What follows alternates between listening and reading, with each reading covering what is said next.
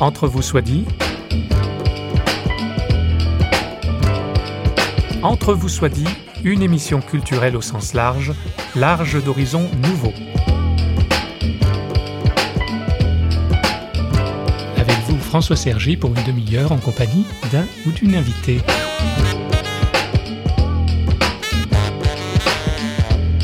C'est un passionné de C.S. Lewis, vous savez, l'auteur du Monde de Narnia dont on a tiré un film en 2010.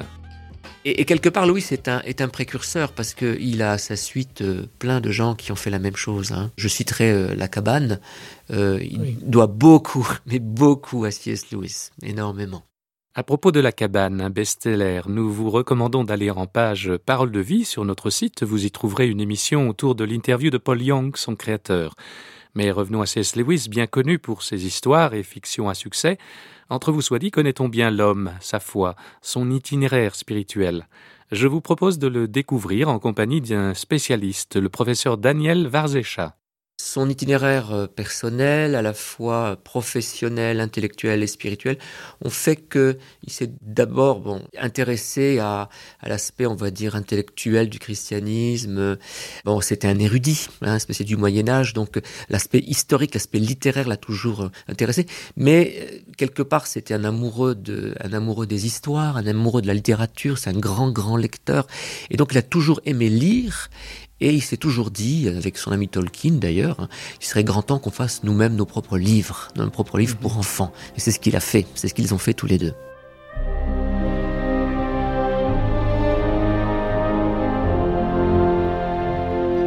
Daniel Varzescha est professeur de littérature anglaise à l'Université de Lille et l'auteur d'une étude fouillée publiée aux éditions de l'Armatan, L'imaginaire spirituel de C.S. Lewis. C.S. Lewis est le défenseur du christianisme, l'apologète par excellence. Par excellence, c'est tout l'enjeu du débat qui s'ouvre ici avec le professeur Varzescha. Nous le retrouvons qui d'abord situe le personnage historiquement et dans son environnement. Pour le situer euh, historiquement, il est né en 1898, donc euh, à la fin du 19e siècle, dans le nord, euh, à Belfast, dans le nord de l'Irlande, dans une famille protestante, petite famille bourgeoise protestante. Il a une enfance heureuse. Il a hérité de son papa qui était avocat cette, ce désir de défendre, de défendre la cause. Donc il a une enfance heureuse, et, mais il a vécu, on va dire, trois grands traumatismes.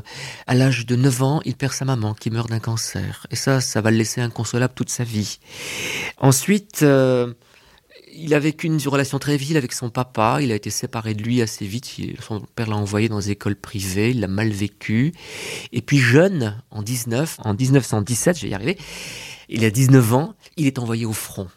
Et, euh, et, ça, ça l'a traumatisé aussi. Donc, est-ce qu'il a perdu la foi à l'occasion de ces deux épreuves je, je, dirais que bien qu'ayant un arrière-plan protestant, notamment à l'adolescence, il s'est éloigné de la religion de sa famille. Et euh, l'adolescence, jusqu'à peu près l'âge de, de 30 ans, 31 ans, il est passé, il était dans une sorte d'agno... Bon, certains disent athéisme, moi je dirais plutôt une sorte d'agnosticisme, de, de rejet de Dieu. Bon, ça a même été un peu virulent à une certaine époque. Mhm. Il, mais en même temps, il s'est construit, c'est un résilient, un orphelin, un résilient, mhm. il s'est construit toute une, toute une carapace intellectuelle. Il s'est un peu, comme on dirait, blindé par rapport au monde très dur, très âpre. Et en même temps, quelqu'un qui était d'une grande sensibilité. Euh, en pensant à lui, moi, l'image qui me vient, c'est l'image d'une huître euh, perlière, vous savez. Pour qu'elle sécrète sa nacre, on introduit un, un, élément étranger dans son corps et elle sécrète cette nacre et elle fait une jolie perle. Et Louis, c'est un peu ça, quoi. Cette perle, c'est sa fiction. Cette perle, c'est, au bout du compte, ça sera sa conversion, c'est sa réussite professionnelle, intellectuelle, mais dans le creuset de cette souffrance.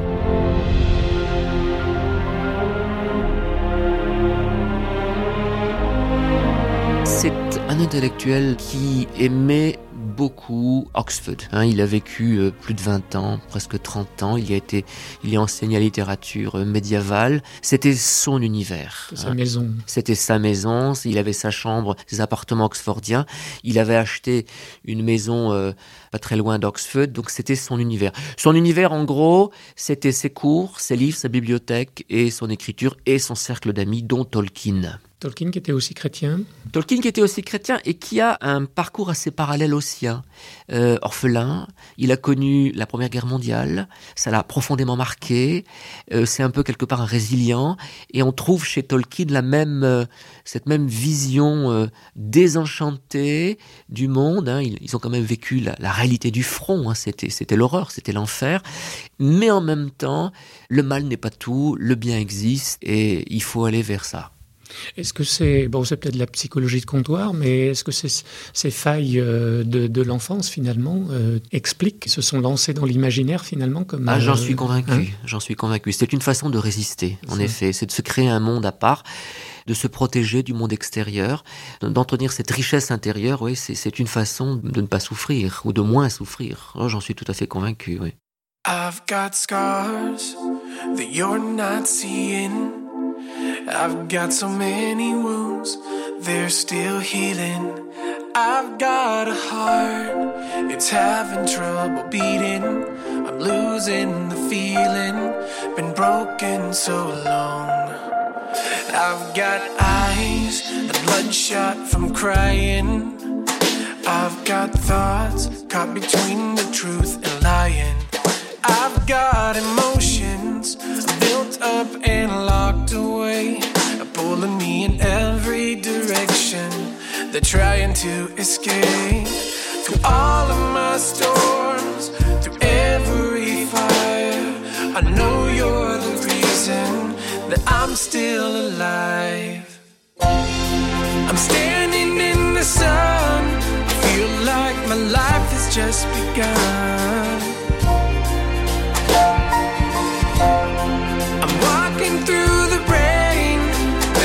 Just no other way that I could have changed. Well, it's easy to walk when the ground isn't shaking. It's easy to laugh when my heart isn't breaking. It's easy to see when I look through your eyes that I've been believing so many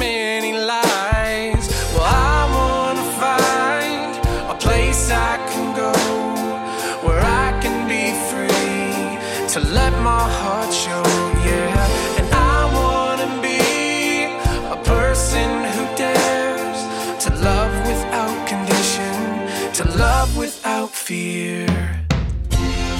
I'm standing in the sun, I feel like my life has just begun. I'm walking through the rain, there's just no change because you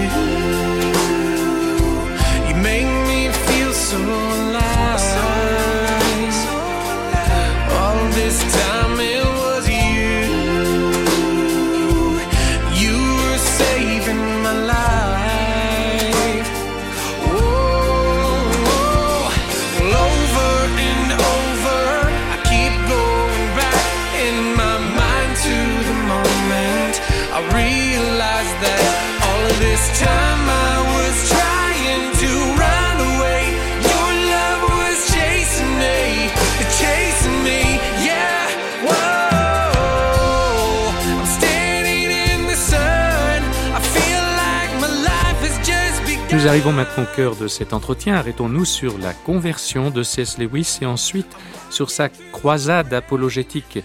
Que peut-on en penser et comment C.S. Lewis lui-même a-t-il évolué sur cette question? Daniel Varzescha. Il vaut mieux parler de reconversion et puis d'un processus qui s'est fait par étapes. Alors, si nous prenons comme modèle de conversion Saint-Augustin ou Saint-Paul, c'est pas ça du tout. Là, c'est d'abord été chez Louis une conversion des idées. C'est un intellectuel, c'est un cérébral. Il a à peu près une trentaine d'années, c'est quelqu'un qui commence sa carrière universitaire, c'est un homme brillant, qui lit Homère dans le texte, qui a une connaissance latine euh, très grande. Il avait aussi des amis, dont Hugh Dyson et Tolkien, qui étaient croyants, euh, catholiques principalement, et qui l'ont fait changer de perspective sur la question de la foi. Louis est à l'époque agnostique, mais se pose quand même des questions, des questions spirituelles. Mais ce, que, ce sur quoi je voudrais insister, c'est que chez lui, c'est un peu une conversion à reculons. Pourquoi euh, reculons? Pas à contre-coeur, mais bon, il y, y, a cette citation de son autobiographie spirituelle qui est surpris par la joie, qui en dit long sur son état d'esprit. Il nous dit, je cite hein, juste une petite phrase, en cette année 1920, bon, il a à peu près, il a 30 ans, 31 ans, je cédais. J'admis que Dieu était Dieu, je me mis à genoux et je priais. Et je fus sans doute ce soir-là le converti le plus déprimé et le plus réticent de toute l'Angleterre.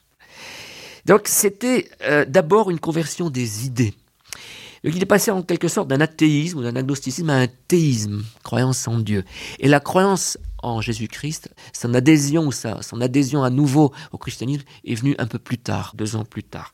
J'ajoutais aussi que les sentiments, hein, quand on parle de conversion, on, parle, on pense souvent aux sentiments, les larmes du repentir, tout ça est absent chez Louis. C'est complètement absent. D'ailleurs, c'est parce que d'une manière générale, euh, ses affects étaient absents, c'est ça? Il ne vivait pas sur le je mode dirais euh, muselé. Voilà, voilà. Son affect était muselé. Pas d'émotion. Pas d'émotion. Pas d'émotion.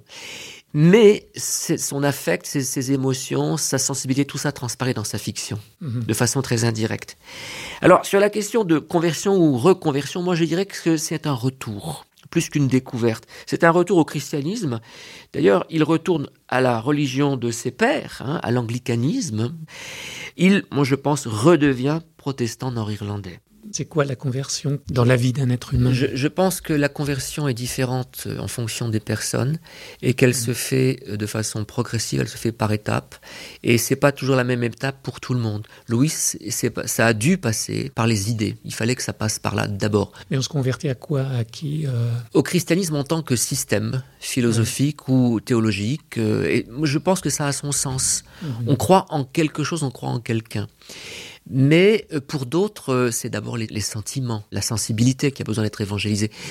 Je pense que ce que Louis euh, nous montre, c'est que la, conversion, c'est un chemin, c'est un processus, ça prend du temps, euh, c'est pas forcément évident, mais ça a une incidence dans sa vie quotidienne, absolument, dans des choix. Absolument, ça en a fait quelqu'un de, bon, de bienveillant. Mmh. Louis était quelqu'un d'extrêmement ouvert aux autres, de très généreux.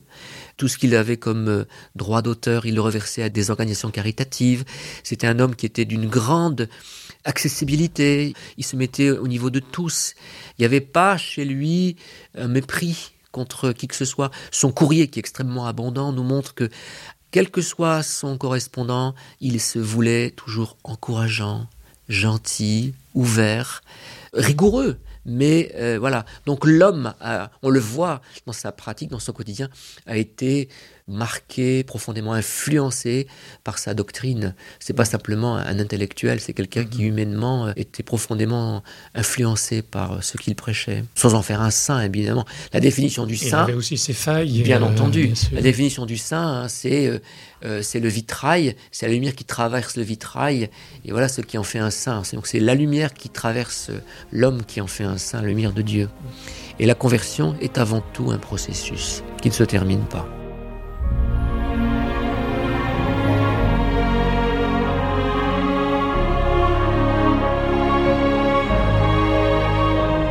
Cet esprit analytique, il va l'utiliser pour défendre, il va se faire le défenseur du christianisme. Absolument. Dire que c'est la meilleure, euh, voilà, le converti, meilleur accès à Dieu possible. C'est ça. Le converti devient très très vite l'apologiste, devient le convertisseur, avec la fougue de l'avocat, avec l'enthousiasme du néophyte, enfin quelqu'un qui est qui est rempli d'une d'un feu dévorant. Hein, et, il utilise des arguments euh, très rationnels, enfin, très rationnels, convaincre, très, très philosophiques, parce que il a un parcours intellectuel euh, empreint de philosophie.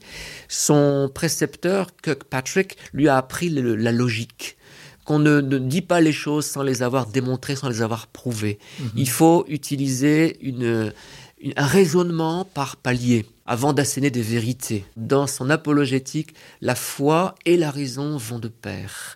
La foi est démontrée par la raison, et la raison, qui est d'origine divine, conduit à la foi. Donc il pensait qu'on pouvait prouver l'existence de Dieu et ça. Et, et, ce faisant, il, n'a rien inventé de nouveau. Hein. Il s'est inspiré des pères de l'Église euh, et des autres apologètes de son époque. Mais ce qui fait euh, sa pertinence, c'est qu'on est dans une époque troublée. Par rapport aux médias, il était assez sensible. Hein. Il mmh. utilisait la, radio, par mmh. exemple. Hein. Donc c'est un média qui avait beaucoup d'influence à l'époque. Dans sa tête, c'est un, défenseur de la foi, un peu comme les, les pères de l'Église, mais en même temps, il était très, très 20e siècle.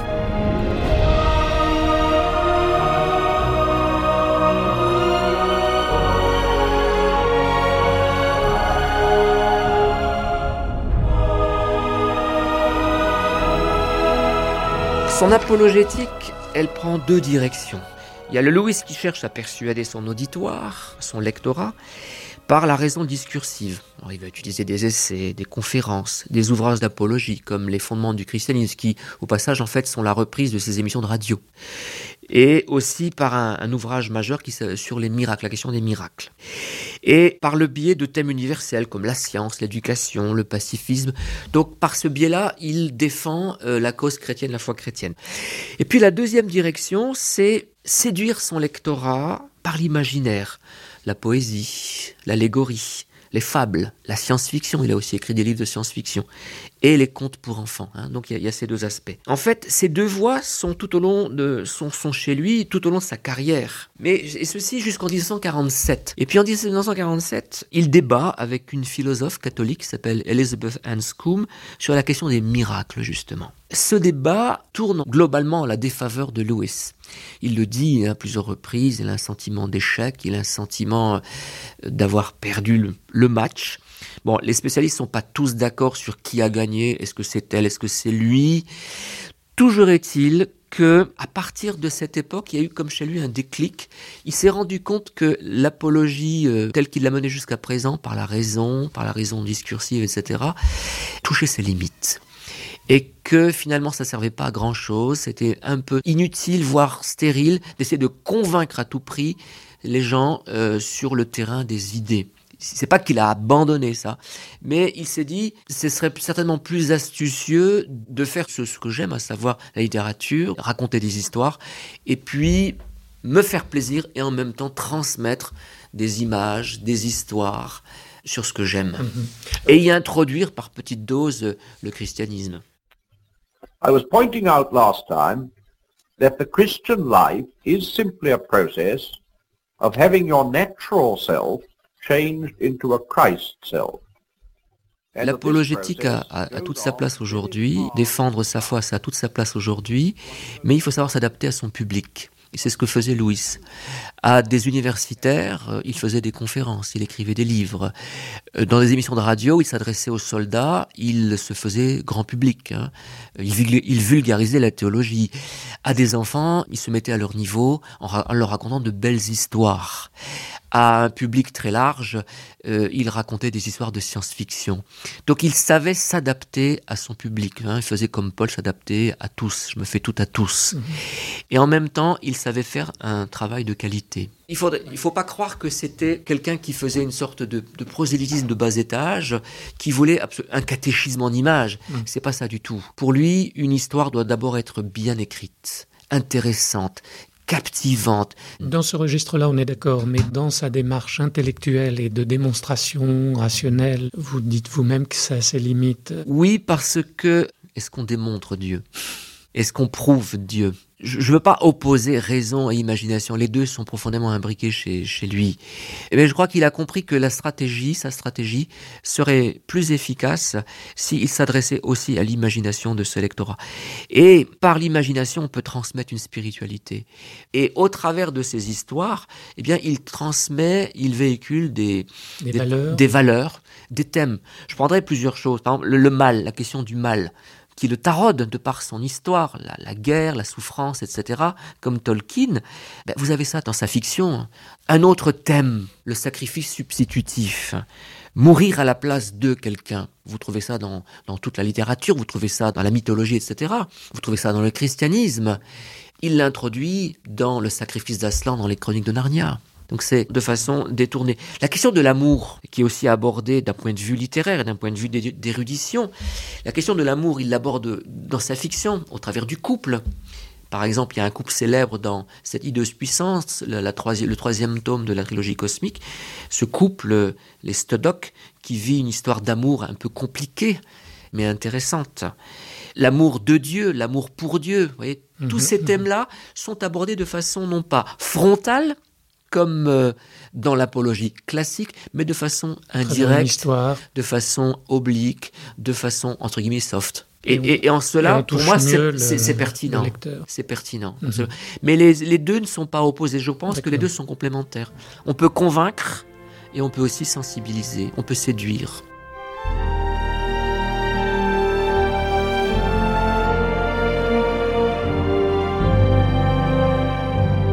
Notre invité en bon connaisseur, je rappelle qu'il est professeur de littérature anglaise à l'université de Lille, écrit dans un article qu'il a rédigé pour le journal Réforme, je cite, En plus de ses qualités incontestables de conteur, Lewis a su puiser, grâce à son immense érudition, aux sources des mythes et des récits fondateurs de la culture occidentale, mythes et récits qu'il a revisités par son imaginaire pour en produire un récit inédit. Fin de citation. Mais quand on évoque les mythes, de quoi parle-t-on au juste et quel rapport avec la révélation chrétienne? Daniel Varzécha s'explique. Alors par mythe, il faut comprendre quoi? Euh, il ne faut pas comprendre euh, au sens commun de mensonge. Hein, c'est un mythe. Euh, non.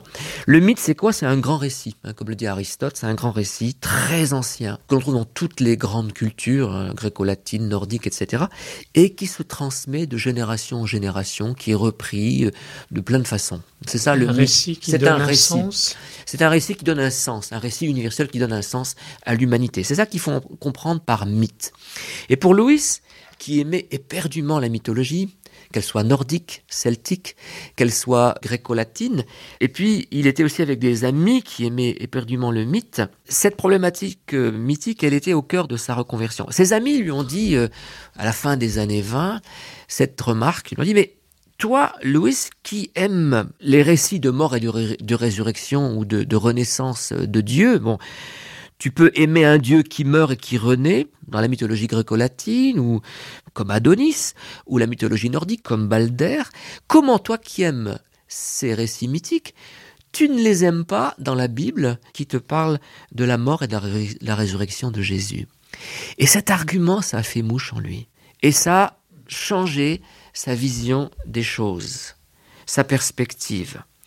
Et puis, ça a mûri en lui et ça a développé cette thèse qu'il a déclinée de plein de façons, qu'il a déclinée avec sa raison, mais aussi avec son imagination, c'est que les mythes, tous les mythes contiennent en germe, préfigurent les éléments du même message chrétien. Il dit que les mythes, ou le mythe, c'est une allusion divine sous forme poétique ou rituelle de la même vérité cardinale. Le mythe, en fait, nous prépare Hein, par les histoires, par les images, nous prépare à recevoir le grand mythe qui est devenu histoire, celui du Christ. Mhm. C'est en fait le mythe fonctionne comme une préparation évangélique. Il prépare le terrain. Et pour lui, le christianisme est le grand récit, hein, je dis bien le grand récit ou le, mythe, mais pas, faut pas le prendre dans le sens commun de, de mensonge, mais c'est le grand récit universel qui devient histoire, qui devient fait. Et il y a un grand article qu'il a fait connaître aussi, c'est Myth Became Fact. Le mythe est devenu fait. Le mythe s'est historicisé et il est devenu vrai. Parce que Jésus, fils de Dieu, qui est mort sur la croix, c'est une réalité historique. C'est une réalité historique, voilà, qui a été préparée, qui a été annoncée et préfigurée de maintes façons depuis des siècles et des siècles avant.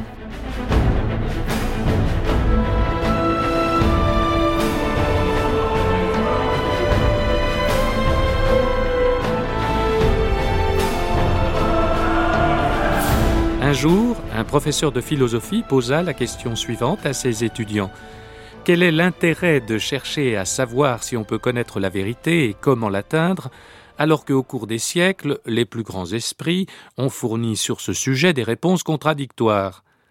Un étudiant astucieux répondit que nul ne songe à abandonner la recherche et la pratique de l'amour pour la seule raison que nos aïeux ont lamentablement échoué en ce domaine.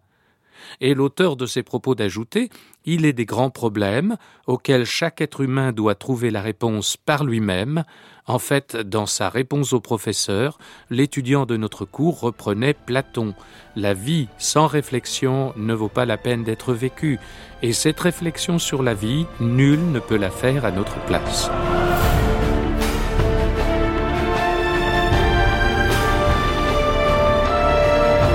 Cette réflexion sur notre vie, nul ne peut la faire à notre place.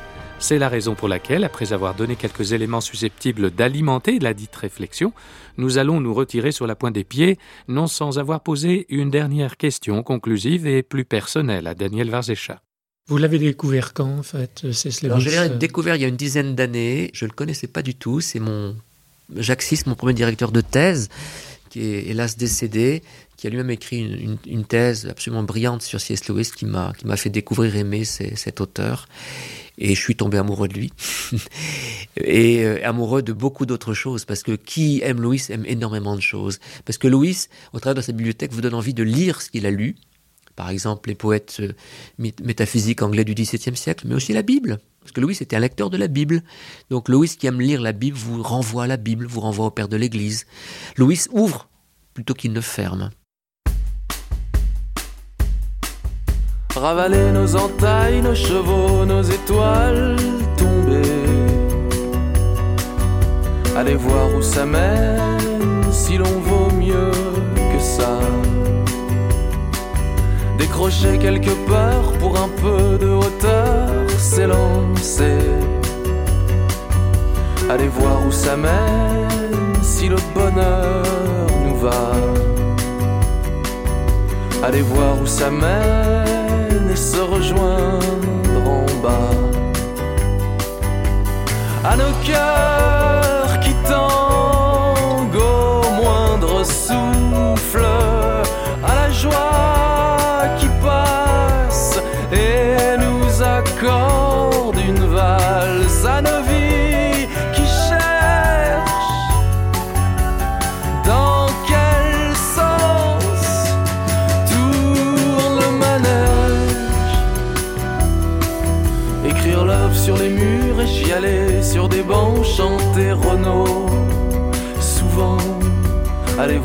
ça mène d'avoir toujours 15 ans. Ravaler nos baisers les plus menteurs, chérie. À tout à l'heure, allez voir où ça mène le creux de tes bras. Allez voir si l'on s'aime au pire, on s'oubliera. À nos cœurs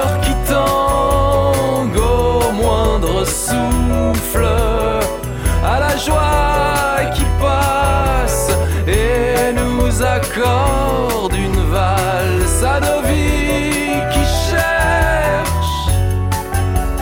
Dans quel sens tourne le manège Allumer des sourires, des jardins sur nos faces et s'y croire.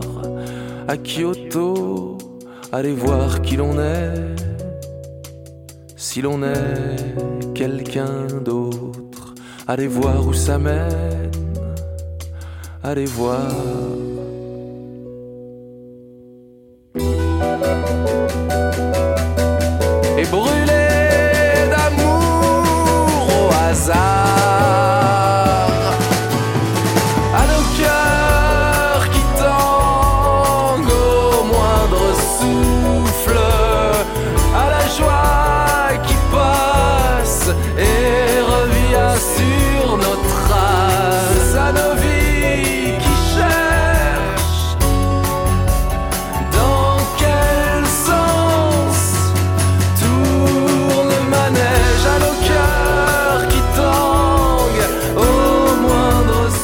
Lectio, en passant par la question pour aboutir à la disputatio, au sens de débat, C.S. Lewis facilite, comme l'écrit Patrick Gelpa dans sa préface à l'ouvrage de Daniel Varzécha, facilite le saut de la pensée pour parvenir à la foi. Merci à notre invité de nous avoir éclairé sur le personnage de Lewis et d'avoir magistralement démontré dans son ouvrage que l'auteur de best-sellers, d'œuvres de fiction, était un compositeur d'histoire, revisitant les grands mythes pour mieux transmettre, comme sans en avoir l'air, le message chrétien évangélique. Je rappelle le titre de l'ouvrage du professeur Varzécha, L'imaginaire spirituel de C.S. Lewis, édité chez l'Armatan en 2010. Au revoir et à bientôt pour une autre émission Entre vous soit dit, une émission signée Radio Réveil.